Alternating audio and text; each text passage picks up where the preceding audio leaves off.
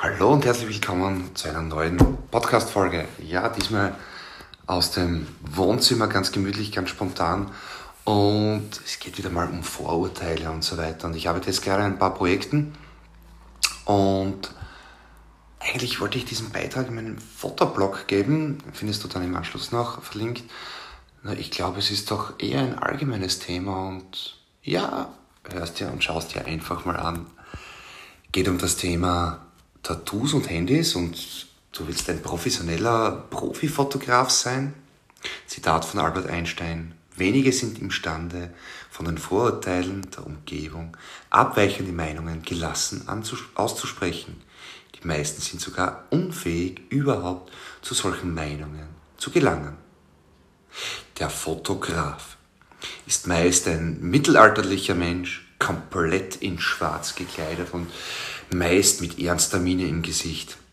Mittelalterlich? Nein, sorry. Ein Mensch im mittleren Alter ist gemeint. Seine Ausrüstung steht im Mittelpunkt und muss groß und absolut schwer sein. Für Späße ist diese kreative Art der Menschheit selten zu haben. Sehr oft lichten sich diese Personen auch sehr streng und in schwarz-weiß mit sehr kontrastreichem Licht ab. Der Sinn soll wahrscheinlich sein, sehr professionell auf den Kunden zu wirken oder ihn vielleicht sogar einzuschüchtern. Was auch immer. Tja, leider beziehungsweise zum Glück bin ich in diesem Fall kein typischer Fotograf. Darf mich, darf mich allerdings dennoch als professionell bezeichnen. Warum? Weil ich es kann. Haare habe ich nicht, dafür Tattoos. Und was ich in düster und schwarz habe, sind maximal ein paar T-Shirts.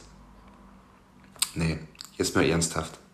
Professionell bedeutet für mich, mich auf jeden Auftrag vorzubereiten, zu recherchieren und einzuarbeiten, Location und Wetter zu checken, alle benötigten Genehmigungen einzuholen, meine Ausrüstung sauber und einsatzbereit zu halten, pünktlich zu sein, mich fachlich regelmäßig und außerordentlich weiterzubilden, auf dem neuesten Stand zu sein mich den Models gegenüber ordentlich zu verhalten und natürlich auch einen angemessenen Stundensatz zu haben, beziehungsweise mich für mein Know-how von über zehn Jahren auch als Gegenleistung mit Mehrwert vergüten zu lassen.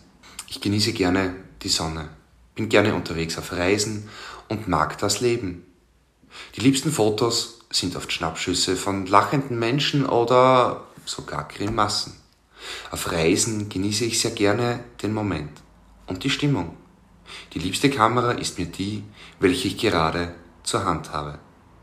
Da der Fotorucksack sogar in der kleinsten Ausführung noch immer sehr schwer ist, schätze ich sehr die kleine und handliche Form eines Smartphones für unterwegs. Dieses Gerät dient vor allem auf Reisen. Nicht nur zum Telefonieren, für Hotelbuchungen oder als Navi, nein. Mittlerweile ist mein Telefon zu einem richtigen Arbeitsgerät geworden. Dank der enormen Entwicklung, vor allem in den letzten Jahren, sind Mails, Termine, Social Media und vor allem dank fast überall Internet die komplette Datenverwaltung über Cloud-Dienste immer und überall mit einem Gerät in Handgröße möglich. Wenn es ein bisschen größer sein soll, kommt ein Tablet zum Einsatz. Und natürlich auch das Notebook. Und guter Internetverbindung ist in Sekundenschnelle der gleiche Datenstand auf allen Geräten vorhanden die letzten Jahre führten mich immer mehr zum mobilen Arbeiten von überall. Sogar aufwendige Arbeiten, dann auch mit der Spiegelreflexkamera, einer Blitzanlage und weiteren Zubehör sind mobil möglich und mittels Notebook und Internet stehen die finalen Daten den Kunden auch recht bald zur Verfügung. Tja, wirklich unglaublich. Ich darf auch kreativer Fotonomade ohne Fotostudio sein gerade der Bereich Reisen bzw. Reisefotografie und in weiterer Folge auch ein Reiseblog machen mich auch nicht zum konventionellen Passbild- und Schulklassenfotograf. Tja, das darf man. Und ja, ich habe auch Tattoos. Deshalb bin ich nicht weniger professionell oder andere mehr. Und auch meine Kunden dürfen das zu schätzen wissen. Was ich dir auf jeden Fall mitgeben kann, sind über zehn Jahre Erfahrung in der Fotografie und sehr vieles davon lässt sich auch auf das Arbeiten mit dem Smartphone umsetzen.